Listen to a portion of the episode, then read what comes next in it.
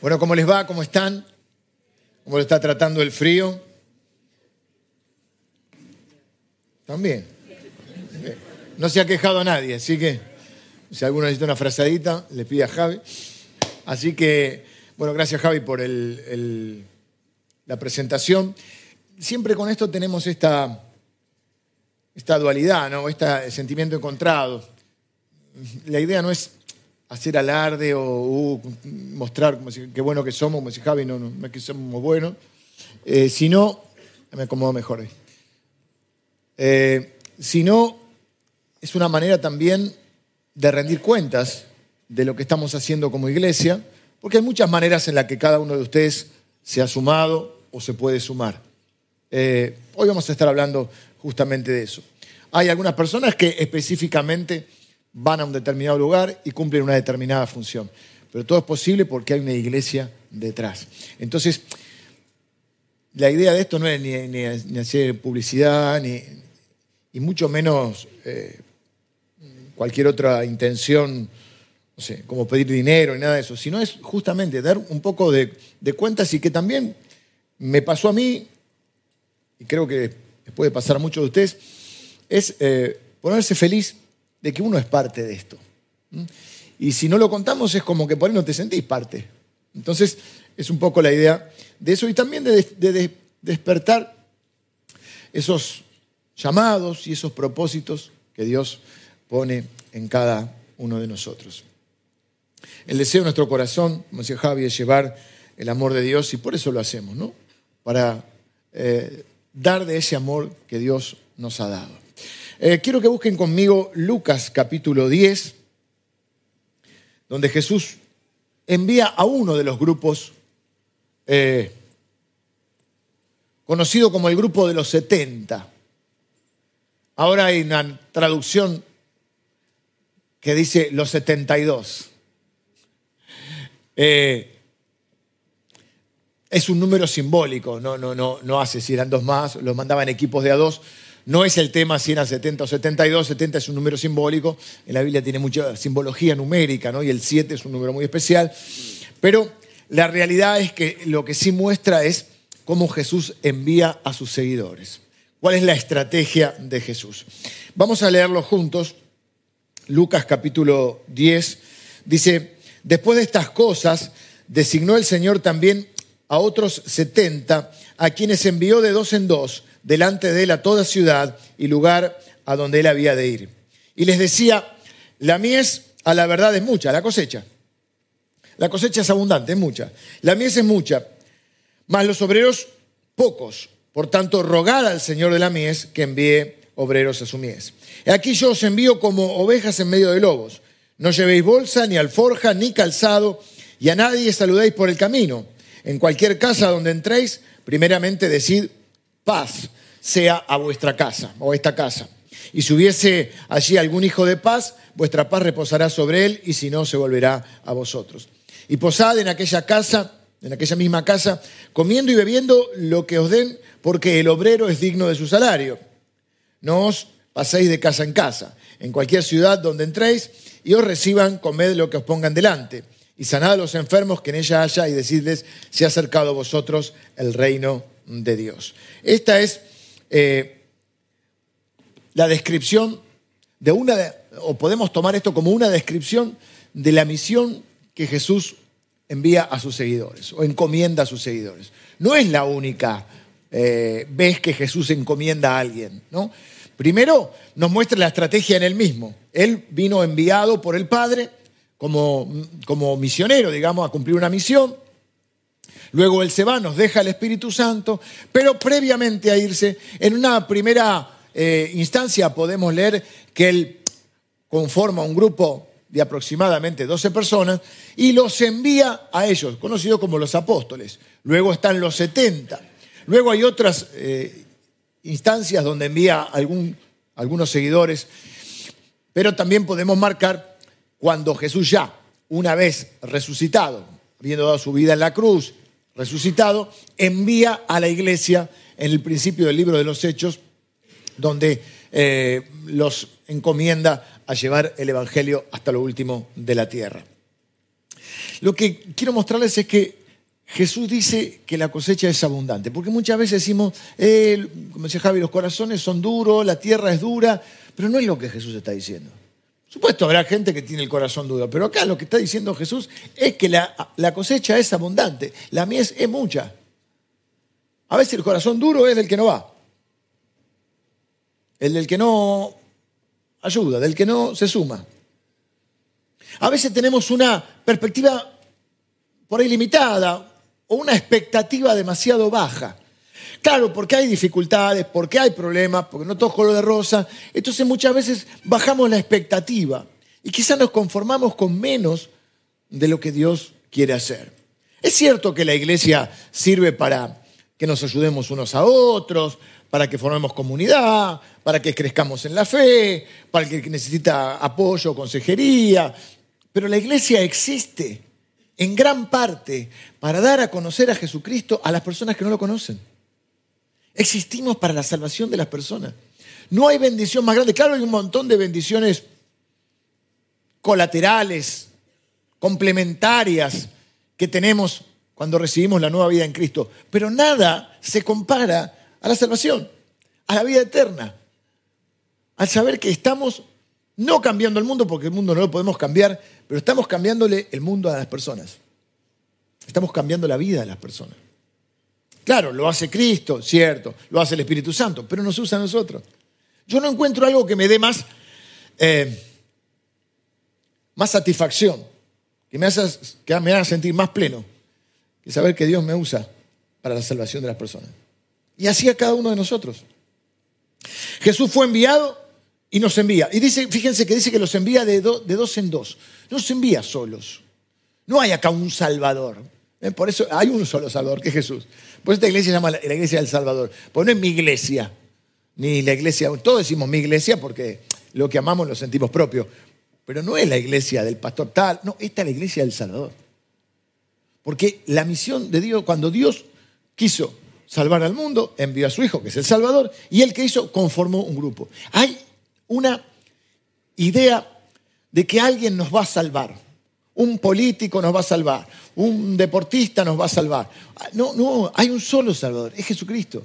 Y nos envía de a dos en dos para que aprendamos a trabajar en equipo. Miren, los beneficios que hay son un montón.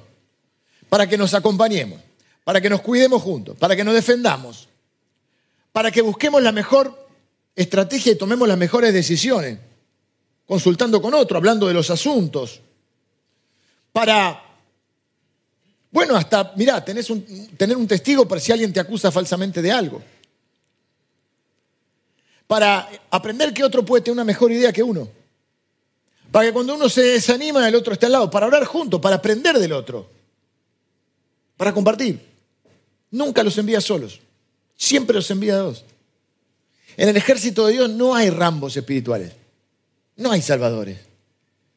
Muchas personas hablan y, dicen, no, porque mi ministerio, claro, bueno, mi ministerio, está bien. Eh, ministerio servicio, está bien. Pero cuando alguien me habla así, yo le pregunto, ¿dónde te congregas? ¿A qué iglesia vas? ¿Dónde, dónde, cuál es tu iglesia? ¿A cuál iglesia perteneces? Cuando Dios quiso salvar al mundo, no fundó un montón de organizaciones, fundó una iglesia. Claro que hay organizaciones que son una bendición para la iglesia, son de apoyo a la iglesia. Claro que hay ministerios pero quienes conforman esos ministerios tienen que ser parte de la iglesia.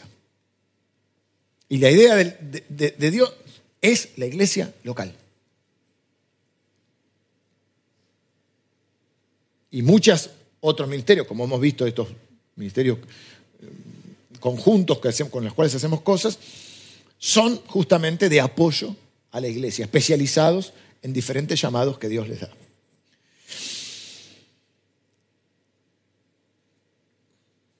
Pregunta. ¿Creen realmente que lo que Jesús dijo es verdad? Bueno,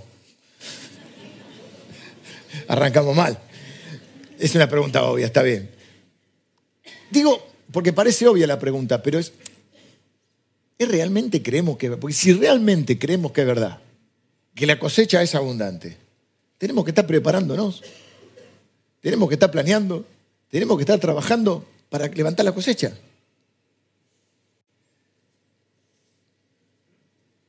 Tenemos que tener expectativa. Yo no sé qué otra cosa puede entusiasmarte más como cristiano que ver que Dios sigue salvando a las personas. Honestamente, con todo mi corazón, sí, e, e, en el plano mm, de tu servicio a Dios, en el plano de tu fe, si no te entusiasma ver cómo Dios transforma a las personas, no te va a entusiasmar nada. Estoy buscando que me entusiasme, no te va a entusiasmar nada. No hay nada más desafiante y entusiasmante que ver que Dios transforma la vida de las personas. Miren, les cuento algo. Cuando a mí me. Porque a veces no es fácil. Cuando a veces me desanimo, o los conflictos me abruman, o no sé eh, qué decisiones tomar, y eso me lleva quizá a veces a perder el ánimo. Una de las cosas que me, me bendice es poder conversar con personas que no conozco de la, de la congregación o que voy conociendo. Y conocer sus historias, cómo llegaron a la iglesia, lo que Dios hizo en sus vidas, cómo llegaron, cómo están ahora. Y eso me revitaliza, eso me hace pensar que vale la pena seguir trabajando, aunque a veces, aunque a veces tengamos conflictos. Acá lo va a decir Jesús también. Cuando Jesús dice que la cosecha es abundante, en realidad lo que está haciendo es mostrándote que hay oportunidades para vos y para mí. Que tenemos la oportunidad de formar parte de la aventura más importante de, esta, de la historia de la humanidad. Miren, me han escuchado decirle, hay organizaciones que han dejado de existir, hay naciones que ya no existen, imperios han caído. La iglesia de Cristo sigue adelante y va a seguir. Es la única, yo la única que puedo asegurar, no sé qué va a pasar con otra organización, pero lo único que sé que va a, funcionar y a sobrevivir o a, existir cuando Cristo venga es la iglesia, porque Él ha prometido que va a venir a buscar a su iglesia. Y nosotros somos parte de eso. Y eso te tiene que llenar de entusiasmo, te tiene que llenar de expectativa, decir, esto es lo que Dios está haciendo. Parte de esta reunión tiene que ver con eso. Mira, yo soy parte de esto. Y yo creo que es un tiempo muy emocionante para la historia de la iglesia. De la iglesia. Sí, que, sí que las cosas son difíciles. Sí que hay dificultades, sí que hay obstáculos, sí que hay problemas. Pero también hay una cosecha que está lista hay tiempos de siembra. La Biblia dice que el que siembra con, con lágrimas cosechará con gritos de alegría. Honestamente, yo creo que para esta iglesia es un tiempo de cosecha. De cosechar el, fruto que ya está maduro. Ahora, ¿qué podemos hacer? Bueno, acá Jesús lo dice, muchos de ustedes lo saben, no vengo a decir nada nuevo, vengo a recordarles mm, lo que, lo, que el Señor nos ha mandado. Dice, la, verdad que la, la cosecha es abundante y los trabajadores son pocos, o hacen falta más trabajadores. Por eso dice, rogar al Señor de la mies que envíe obreros a su mies. Lo primero que podemos hacer es orar para que se sumen más trabajadores, para que se sumen más personas a esto. Cada uno de ustedes se puede sumar desde algún lado. Por ejemplo, todos podemos hacer este paso, todos podemos orar. Orar para que Dios levante más personas. No estamos hablando de obreros, como a veces se usa el término en nuestra jerga, que tiene que ver con el pastor o con, con un líder. No, no, estamos hablando de personas que se sumen a servir en el reino de Dios, desde la función que Dios y de los propósitos que Dios tenga. Así que lo que primero que podemos hacer es orar. Orar por la iglesia, orar por el Evangelio, orar por la extensión del reino de Dios, orar por esa cosecha que está madura, por las personas que Dios... ¿Qué quiere decir eso? Que hay personas que Dios ya está trabajando en sus vidas. Nosotros lo único que tenemos que hacer es ir y, y hablar y amarlos y servirlos, porque ya los preparó el Señor. Esa es la cosecha, la primer tanda que ya está madura, digamos. Lo segundo que podemos hacer es seguir nuestro llamado. Acá nos va a dar un montón de instrucciones de cómo lo podemos hacer. Dice, tengan cuidado con los lobos. Hay lobos.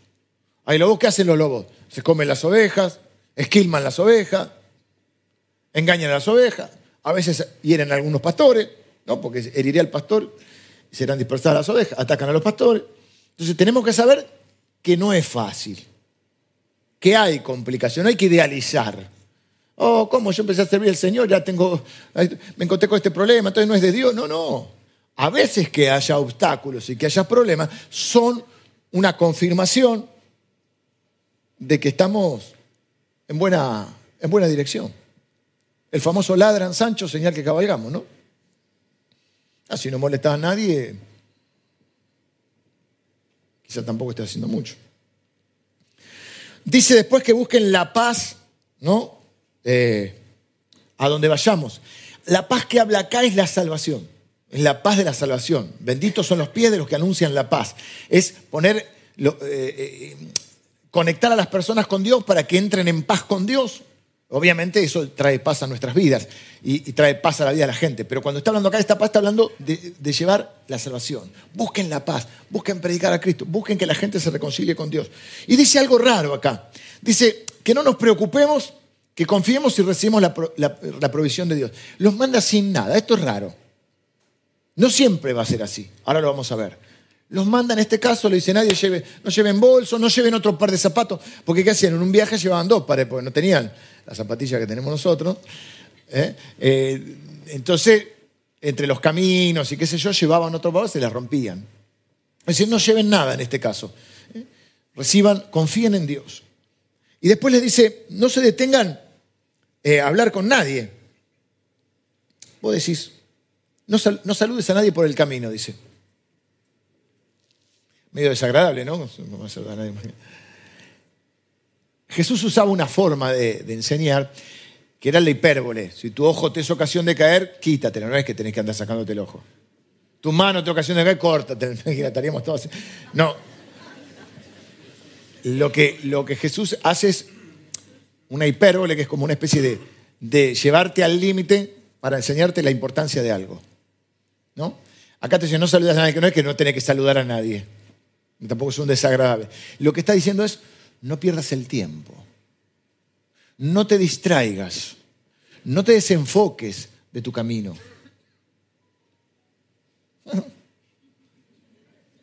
No te desenfoques, no te distraigas. No pierdas el tiempo en discusiones que no te llevan.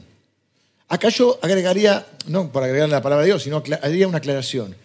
Yo creo que parte de no perder el tiempo a veces es primero se cosecha el fruto maduro, lo que ya está listo.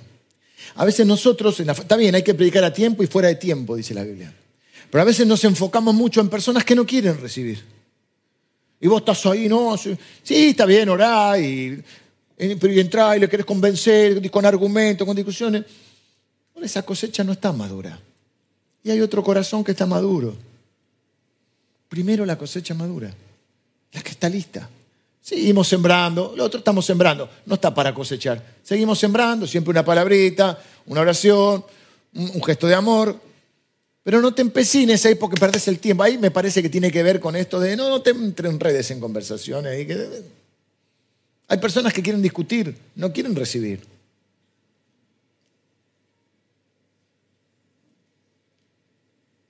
Y después dice, no se pasen de casa en casa, o sea, encuentren un lugar donde servir, plántense y den fruto. Hagan que el reino invisible se vuelva visible. ¿Mm? Así que ahí describe un poco la misión. Lo tercero que, que nos dice es que hagamos nuestra parte. ¿Mm? Y nos muestra que Dios es fiel. Pasan unos meses después que le da esta... Eh, bueno, vuelven del viaje, vuelven sorprendidos dicen, Señor, hasta los demonios se nos sujetan en tu nombre. Jesús dice, yo le, di poder y, autoridad. Dice, yo veía a Satanás caer del cielo como un rayo. Tremenda imagen, ¿no? Cuando vos estás predicando la palabra de Dios, estás siendo usado por Dios para que haya personas que pasen de la potestad de las tinieblas a la potestad de la luz.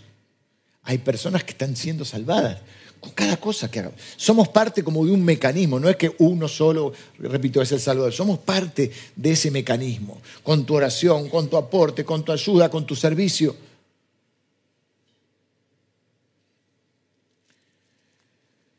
Pasan unos meses, Jesús está por ser arrestado, toma la cena del Señor con ellos y en un momento determinado sabe que hay un cambio de tiempo el Señor, sabe que, que Él se va, que viene el Espíritu Santo, que va a haber algunas complicaciones y que como hay un tiempo diferente, se necesita una estrategia diferente. Entonces les dice, cuando os envié sin bolsa, sin alforja y sin calzado, ¿os faltó algo?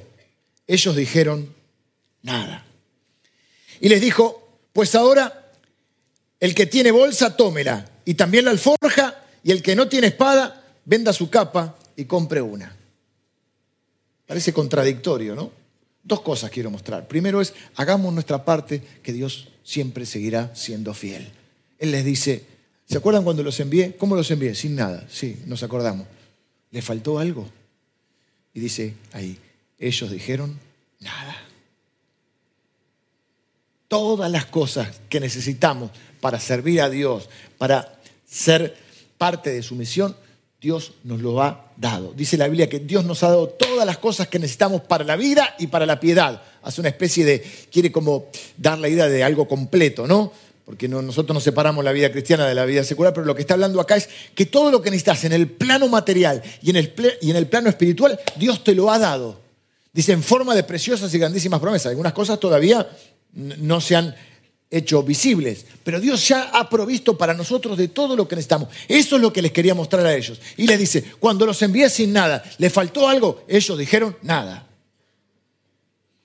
Y muchas veces es una excusa. Si yo tuviera esto, iría. Si yo tuviera aquello, iría. Si tuviera este talento, si tuviera este don, si tuviera este recurso, iría. Pero no tengo. Usá lo que ya tenés. Dios te va a dar lo que, lo que a su tiempo te haga falta. Si no usás lo que tenés, ¿por qué pensás que te va a dar lo, que todavía no tenés? Entonces, ¿qué es lo que podés hacer hoy? Esa es la pregunta clave. ¿Qué es lo que puedo hacer hoy? ¿Con, qué? Con lo que tengo. Terrible testimonio. Y es el testimonio que podemos dar muchos de nosotros. Señor, claro que hay cosas que queremos y todavía no vemos. Pero todo lo que necesitamos para poder cumplir con sus propósitos, Dios nos los ha dado. Dios no te va a pedir algo que no te dio. No te va a pedir que hagas algo que Él no hizo primero. Ahora cambió el tiempo. Le dice, bueno, ahora, antes los envié sin bolso, sin zapatilla. Ahora, el que tenga el bolso, agarre el bolso. Haga el bolso. El que tiene tarjeta de crédito, el que tiene eh, otro par de zapatillas y el que tiene una espada, la trae. Y si no consigue, hace una. Quizás otra manera de tratar con los lobos. Es como que dice, los envié como ovejas entre lobos, ahora los envío como guerreros entre lobos. Cambió un poco la, porque cambió la mano. Pero no era que no traigan bolsa y no traigan, no era que Dios provee de todo. Es pecado que alguien tenga apoyo, que haga gestión de recursos en el ministerio, porque parece una contradicción, pero no lo es. Son distintos momentos, distintas circunstancias y distintos propósitos. Jesús analiza las circunstancias, ve las necesidades y dice, para esta misión, esta estrategia, para esta otra misión, o para este otro momento, porque la misión general, el, el propósito final es el mismo, para esta otra misión, otra estrategia. Eso es lo que es un buen líder. Establece una estrategia para una necesidad y para un momento y para un lugar. Miren, cuando envió a los 70, algunos tenían que aprender a depender de Dios. Hay personas que necesitan aprender a confiar en Dios. Y la verdad es que es muy difícil confiar en Dios si no ves el obrar de, si no ves la provisión y el obrar de Dios.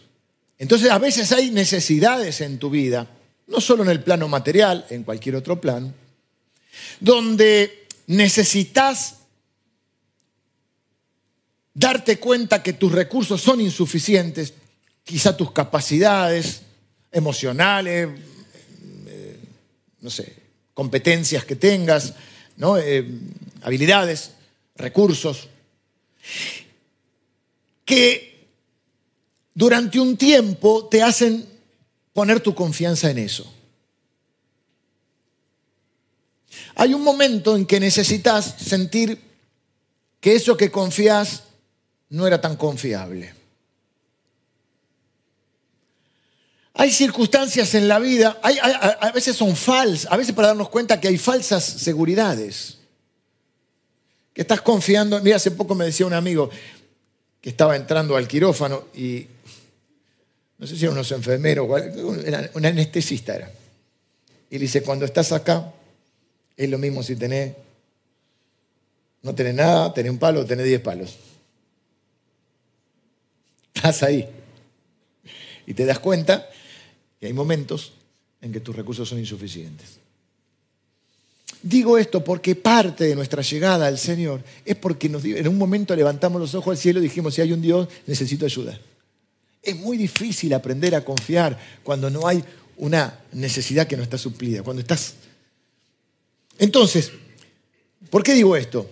Porque esto parece una contradicción. ¿Por qué antes lo mandó sin nada y ahora, ahora le dice usen lo que tengan?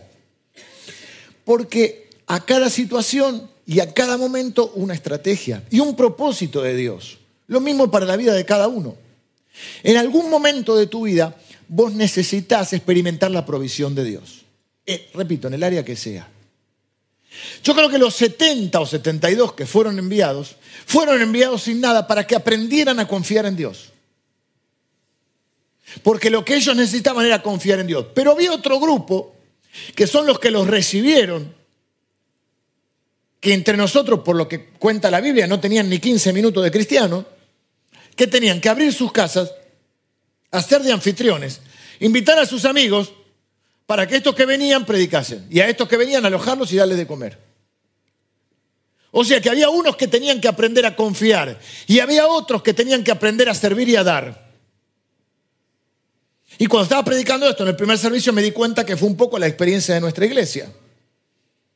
Porque ahora tenemos recursos suficientes. Abundamos en recursos. Por eso queremos apoyar a otras iglesias. No es la idea quedarnos acá cómodos, calentitos, que estamos cómodos y calentitos. Y está bien que estemos bien. Pero no es la idea solo alegrarnos, porque claro, nosotros vemos que la cosecha es abundante. Todos los domingos siguen llegando personas y yo hago como Juan en Apocalipsis y digo, Señor, ¿quiénes son? ¿De dónde han venido? Y ya el primer servicio de las nueve de la mañana, que está tres cuartos, no está lleno como, tres cuartos, y poca gente. Y hacía frío, digo yo. Sí, la verdad que sí, no había nadie, no había un alma en la calle. Hay un montón de gente que sigue llegando y sigue llegando, pero la idea no es solamente eso, es que nosotros tenemos que poder ayudar, nosotros no somos la, salvación del mundo, nosotros tenemos que ayudar a otras iglesias y a otros pastores que por ahí están en medio de un lugar desanimado, por ahí no tienen recursos. Nuestro tiempo ahora, ya aprendimos a confiar, nuestro tiempo es el tiempo de servir y dar. Yo me cuido porque esto sabes, pero hubo un tiempo que no fue así. Hubo un tiempo en que no había abundancia, o la abundancia que ustedes ven hoy.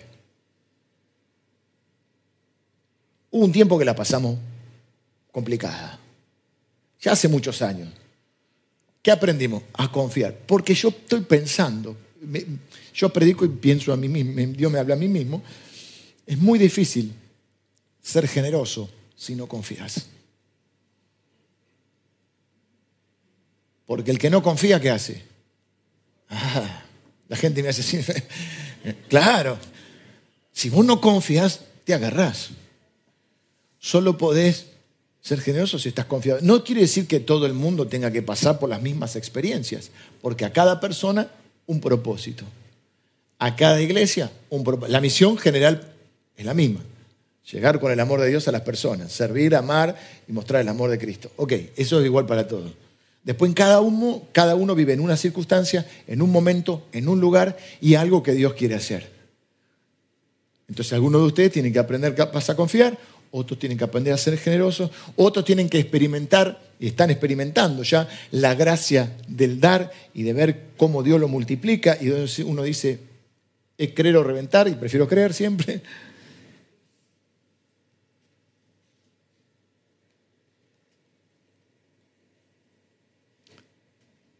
Nosotros estamos en el tiempo en que no salimos sin alforja y sin calzado. Estamos en el tiempo en que Dios ya nos ha provisto y ahora lo que tenemos lo usamos para el reino de Dios. Claro, establecemos prioridades, tenemos que tener la sabiduría que Dios nos da. Ustedes no sé si han notado, hoy por ejemplo estamos con sonido nuevo, por eso hay con algunos ajustes y algún vecino que está, desajustado. Eh, claro que hay prioridades, pero podemos hacer una cosa sin, sin dejar de hacer la otra, porque hoy hay una iglesia que aprendió a confiar, una iglesia que creció en generosidad y creció numéricamente también. Y tenemos recursos para hacer. El miércoles están saliendo eh, el grupo, nuestro grupo de hermanos hacia el norte que van a llegar hasta Formosa, porque queremos seguir extendiéndonos. No solamente vamos a ir a Salta, vamos a llegar hasta Formosa.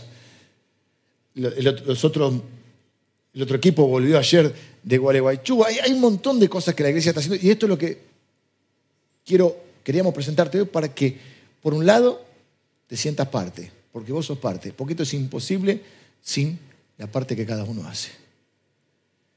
Sin la oración de cada uno, sin el servicio de cada uno, sin el aporte económico de cada uno. Todo esto, claro, la plata es muy mal Dios, pero es una gran, muy gran herramienta, una herramienta muy grande.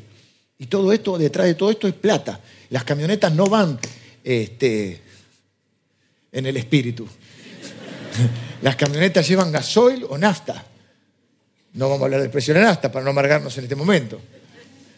La comida no, no, es maná, la fundación es maná, pero no es. Eh, aclaro, Fundación Maná es la fundación de la iglesia. No, no cae del cielo. Hasta ahora no ha caído del cielo.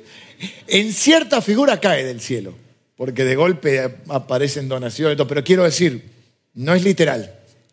Lo del maná no es literal. Hay que llevar los camiones, ponerle el sol, toda la historia, ¿sí? O sea, hay que planificar, porque son poquitos días y, hay que aprovecharlos al máximo. Entonces, no podemos, lo, lo que el Espíritu indique. Es una frase linda a veces cuando no planificamos, no queremos, ¿no? O a veces es verdad, a veces, ¿qué vas a hacer lo que el Espíritu indique? Yo dejo un margen siempre eh, en cada cosa que eh, emprendo para que haya ese, lo mismo que los domingos. Tengo un bosquejo, pero bueno, todo esto que estamos hablando no está acá. Es lo que el Espíritu dice. Ahora, hay que planificar, hay que trabajar.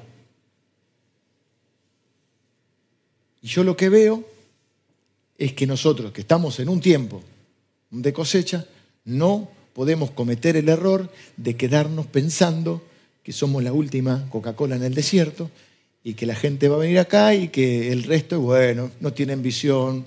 No, no, son nuestros hermanos nuestros consiervos, que están en otro momento, en otra circunstancia y que necesitan hoy, entre otras cosas, o le vendría muy bien el apoyo que nosotros podemos darles. Como dijo Javi, iglesias por ahí más pequeñas numéricamente, en otra etapa, como estuvimos nosotros en un momento. Y no te puedes olvidar de dónde venís, ¿no? No te puedes olvidar lo que Dios hizo. Y si Dios preguntara hoy, Jesús viniera y dijera, cuando no tenían nada o faltó algo, nosotros diríamos nada, porque Dios es fiel. Pero hoy estamos en el momento de decir, hoy no, hoy agarremos los bolsos, agarremos la tarjeta, agarremos las, otras zapatillas, porque Dios ya nos dio. Y con lo que Dios nos dio, nosotros vamos a dar. Vamos a servir a los que Dios nos ponga en el camino. La pregunta final, vengan los músicos, es, primero, antes de la pregunta, hoy era una forma de demostrarte y de agradecerte tu esfuerzo. Y quiero decirte que yo como pastor, líder de la iglesia, valoro profundamente lo que cada uno de ustedes hace, porque no siempre fue así y porque cada uno de ustedes para mí es una parte fundamental desde el lugar que esté. Acá, yo les dije el otro día, creo que medio en broma, me, uno se asustó. Me dije, no me prometan que van a orar por mí, por mí si no oran, ¿eh? Porque yo me tomo muy en serio eso. ¿Qué estoy diciendo? Que yo valoro a tu oración. Cuando alguien está orando por mí o alguien me dice que estuvo orando por mí, yo lo valoro, por mí o por mi familia, yo lo valoro muchísimo. Pues sé que tengo una bendición. Alguien se está acordando de mí me está bendiciendo y le está pidiendo al Padre por mí. Que me cuide, que me, dé salud, lo que sea. Que cuide mi familia. Yo lo valoro. Cuando ustedes van a trabajar y traen del fruto de su trabajo, lo que, los aportes que ustedes hacen, yo los valoro porque sin eso no podríamos hacer nada de lo que estamos haciendo. Bueno, Dios lo haría de otra manera, sí, pero ¿cómo lo quiere hacer en este tiempo? A través de nosotros, de lo que hacemos cada uno de nosotros. Y no siempre pudimos disfrutar de este tiempo de cosecha. ¿Por qué? Porque hay un tiempo para todo y hubo un tiempo que fue un tiempo de siembra. Que seguimos sembrando. Ahora queremos sembrar, pero ahora sembramos desde otro lado. Ahora sembramos de lo que Dios ya, ya nos ha permitido. Y sembramos como iglesia. Antes era un tiempo donde sembrar en la iglesia. O sea, la iglesia tenía que suplir sus propias necesidades. igual Siempre estuvimos en esa dinámica entendiendo que compartiendo Dios lo multiplicaba. La pregunta es, ¿te puedo incluir? ¿Estás incluido? ¿Te sentís parte? Orar podemos todos orar. Aportar, algunos podrán aportar. Algunos irán a, una, a un servicio, otros a otro, otros sirven en diferentes ministerios y áreas de la iglesia. Esto es solo una partecita. Esto, digamos, lo que estamos haciendo más, digamos, exteriormente, en otros lugares. Porque la iglesia no solo sirve acá, pero acá hay un trabajo fundamental de consejería, de apoyo, de enseñanza, de adoración, de, comunicación, de un montón de cosas. La otra pregunta es, ¿querés ser parte de esto? ¿Cuál va a ser tu lugar? Esa es la oración que podemos hacer cada uno. Decir, Señor, ¿cuál es mi lugar? Yo estoy, eh, eh, tengo muy claro que a lo largo de, por ejemplo, de mi vida en el servicio a Dios, muchas veces he cambiado de rol y de función. Hoy mi rol está claro. O quiero decir, ustedes lo conocen. Mañana tendré otro rol. Y lo importante es que esté en el lugar que Dios quiera que esté. Haciendo lo que Dios quiera que haga. Quizá mañana tenga otra función. No he tenido, no, no, no nací con un púlpito. Ni dirigiendo una iglesia. Hoy es mi función. Hoy tengo una función, mañana tendré otra. ¿Cuál es tu tiempo hoy? ¿Cuál es tu función hoy? ¿Cuál es tu lugar hoy? nosotros queremos ayudarte a encontrar tu lugar. Esperamos que sea a través de esta iglesia. Quizás sea en otro lugar, pero bueno, mientras estés acá, te sentimos parte. ¿Querés incluirte? ¿Estás incluido ya? Vamos a, a levantar la cosecha. Ya está lista. Mire, con todo lo... Sí que hay problemas, sí que hay dificultades, pero estoy entusiasmado, estoy expectante y estoy esperanzado en lo que vamos a ver juntos. Porque si Jesús lo dice, yo lo creo. Y además lo estoy viendo. Lo veo, lo siento. Lo siento. Lo que pasa es que no me quiero quedar nosotros contentos acá, levantando la cosecha solamente los que vengan. Tenemos que salir para todos lados y ayudar a nuestros hermanos y a, y a iglesias hermanas que están en otro tiempo, me duele el corazón. No quiero ser un enano mental de poner contento de que nosotros estamos bien y bueno, los demás no tienen visión o no pueden. No, no. Los demás son hermanos que nos necesitan. Y nosotros desde el lugar que podamos, desde lo que Dios nos indique, les ayudaremos a levantar su cosecha. Pero parte de nuestra cosecha será ayudarlos a ellos. ¿Te puedo incluir? ¿Sí? Bueno, vamos a orar entonces. Señor, te doy gracias por tu palabra, por tu provisión, por cada hermano y hermana que hacen de esta congregación una congregación generosa, una congregación fiel y sensible a tu palabra, a tus propósitos y también a las necesidades de nuestros hermanos y de aquellos que serán nuestros hermanos. Señor, Gracias porque podemos mirar hacia atrás. Y si nos preguntases, Señor, si nos faltó algo, como los discípulos nosotros diríamos, nada, Señor, no nos faltó nada. Has sido fiel y lo seguirá siendo. Señor, entendemos que este es nuestro tiempo de cosechar, de levantar la cosecha. Que la cosecha está lista y nosotros estamos listos. Señor, Oramos para que más trabajadores se sumen a la cosecha. Necesitamos que se sumen más personas porque nos has prometido una cosecha abundante, una gran cosecha. Estamos listos para cosechar el fruto maduro, el que ya está maduro. Estamos listos para seguir sembrando. Estamos dispuestos y disponibles, Señor, con lo que nos has dado armamos los bolsos, preparamos el calzado, preparamos las provisiones y salimos a levantar la cosecha. Gracias Señor por cada uno de mis hermanos y de mis hermanas que ya se ha unido o se está uniendo en esta aventura de fe. Nada, nada nos entusiasma más que saber que existimos para la salvación de las personas.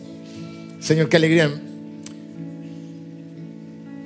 nos da que nuestra vida tiene significado, sentido y propósito. Lo hemos encontrado en la misión que nos has encomendado. Bendigo, Señor, a este grupo de hermanos que sale ahora el miércoles, así como cada uno de mis hermanos y de mis hermanas que día tras día se levanta y da lo mejor de sí, sabiendo que es parte de tu propósito. Los bendigo en el nombre de Jesús. Amén.